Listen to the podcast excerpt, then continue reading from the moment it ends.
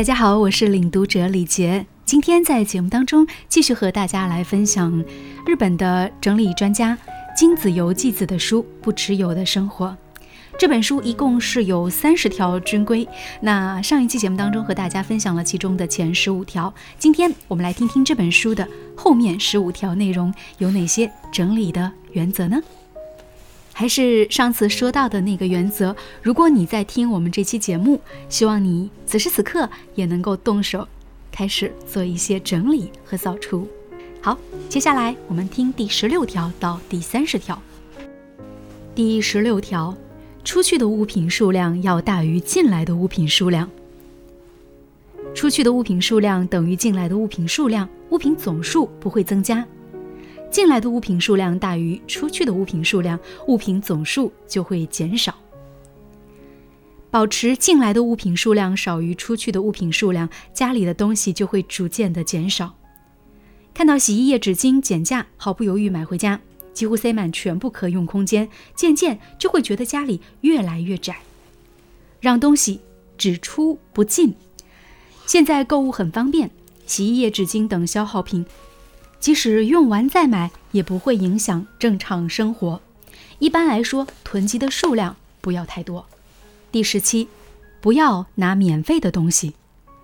很多人不仅在使用免费赠品时不加珍惜，还因为暂时没用先放起来的想法，导致家中杂物越堆越多。第十八，不买无用的东西。不经思考，冲动型购物确实可以缓解心中的压力，同时使人获得暂时的快乐和满足。不过事后冷静下来，购买者就会十分后悔，从而背负新的压力。购物冲动就好像是饮鸩止渴，短时暂缓压力，长远看反而会增加压力。当工作有压力时，很多人喜欢不停地逛街买衣服，或者在淘宝购物车里放了大量的物品。有的人喜欢买电子产品，买的时候很过瘾，但过了几天会为这些物品用不上而发愁。看见它们静静躺在那里，没有使用到，会觉得是一种浪费。买东西之前要停下来想一想，想一想，这东西对我确实有用吗？对于生活压力，可以选择别的减压方式，例如运动、朋友聚会，取代逛街购物。十九。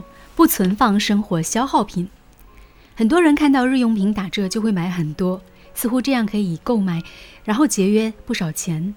但他们没有想到的是，实际上也是一种吃亏的行为，因为你节省二十到三十元，会造成收藏空间的拥挤，还会将房间变乱，甚至会造成资源的浪费。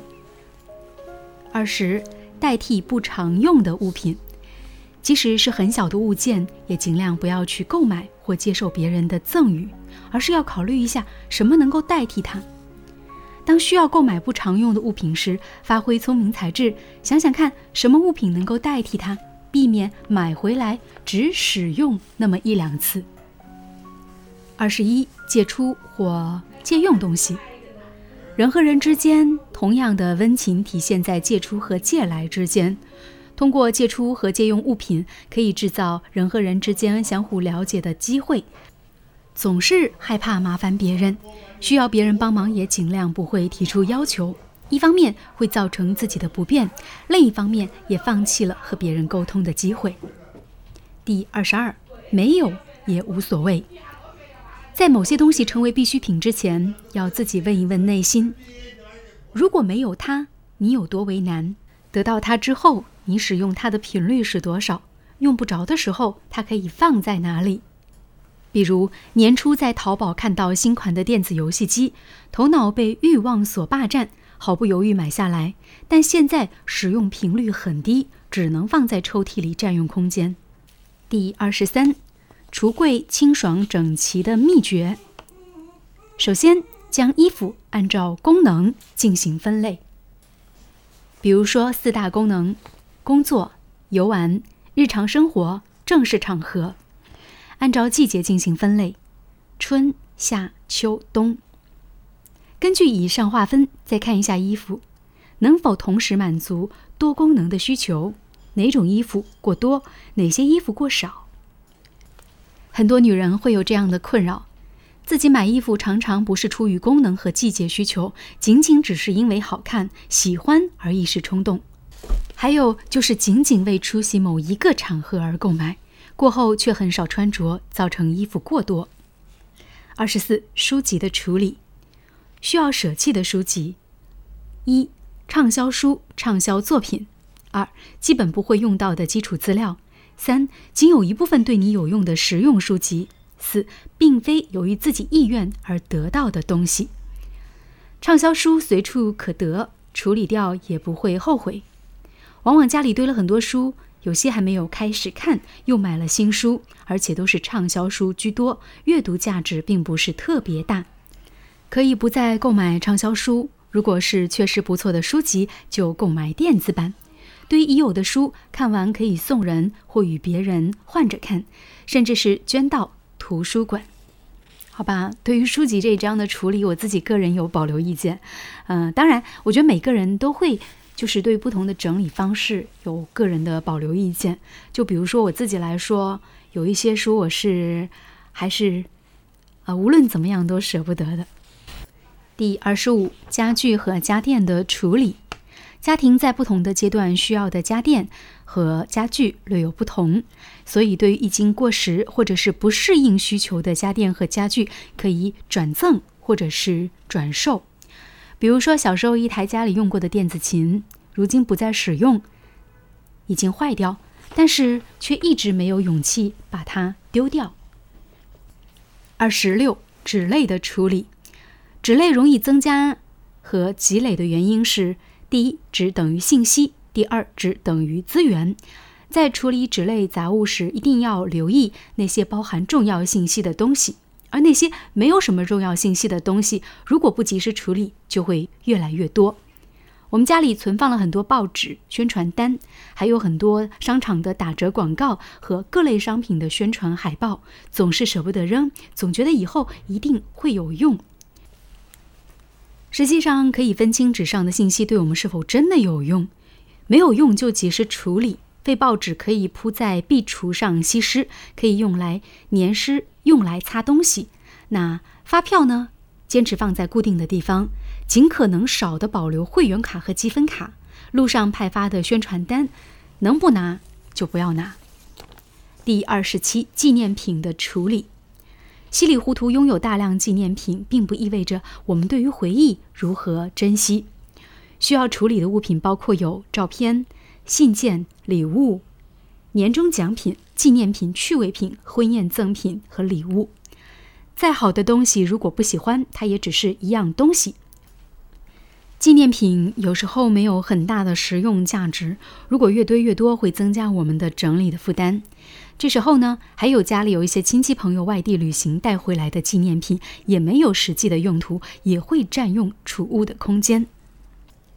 呃，当然，其实我看到这一段，我会在想，有一些纪念品其实还是应该去保留的。所以，这还是在于每个人的选择跟价值观是不一样的。那大家可以反复审视一下，那些纪念品还会让你怦然心动吗？如果心动就留下，如果不心动，可以想办法做一些相关的处理。二十八，为了确立人生的优先顺序，所谓不持有，就是把自己从纷繁杂乱的事物当中解救出来，确立人生的优先顺序，也就是把家里不必要的东西尽量减少，使环境变得整洁。当你看清楚自己需要对待的生活了，就能够找准目标。明确方向，不迷失自己。当你的身边有大量的物品包围的时候，精力很容易分散。坚持不持有的生活，逐渐减少家中的物品，生活在简单、让人平静的环境里，也能够了解自己真正需要的东西。第二十九，支持不持有生活的四个习惯：早起，保持充足的睡眠，享受用餐的时间，仰望天空。比平时早起三十分钟，制造多余的时间。如果无法挤出睡眠时间，就减少看电视、上网的时间。认真的吃每一顿饭，心情就会放松。仰望天空，能够减缓时间的流逝感。当自己心烦意乱的时候，不妨做个深呼吸，仰望一下星空吧。第三十条，物品不是敌人，而是朋友。如果你把物品当做了敌人，会让生活变得繁杂，消耗很多精力。如果他们是朋友呢？我们将不需要其他多余的东西。很多物品在使用中都会和身体越来越契合，好像就是自己身心的一部分一样。这样的东西就像朋友，不过就跟无法与所有遇见的人成为朋友一样，我们也不可能开开心心和所有的东西打交道。总而言之，秉持不持有的生活方式，只拥有自己真心喜欢、必要的东西，多加珍惜使用的东西，就能够和物品做朋友。那今天我们的分享就到这里，和大家分享到的是日本的整理作家金子由纪子所写的《不持有的生活》。金子由纪子是一九六五年出生，曾经担任出版社的编辑。他的写作领域是非常非常的广泛的，涉及到了生活方式、健康、教育各个方面。呃，他的其他书籍我就不做推荐了，因为我觉得他最好的书就是这本书《不持有的生活》。大家喜欢的话呢，也可以到网络上去找到这本书。我们用两期节目的时间和大家分享了这本书的很多的精致的内容，也希望你听完这样的节目，对你的春节大扫除啊会带来一些帮助。那在以后的节目当中呢，想和大家分享到的是日本的整理女王近藤麻里惠的。怦然心动的人生整理魔法，期待吗？下一次再见哦，再见。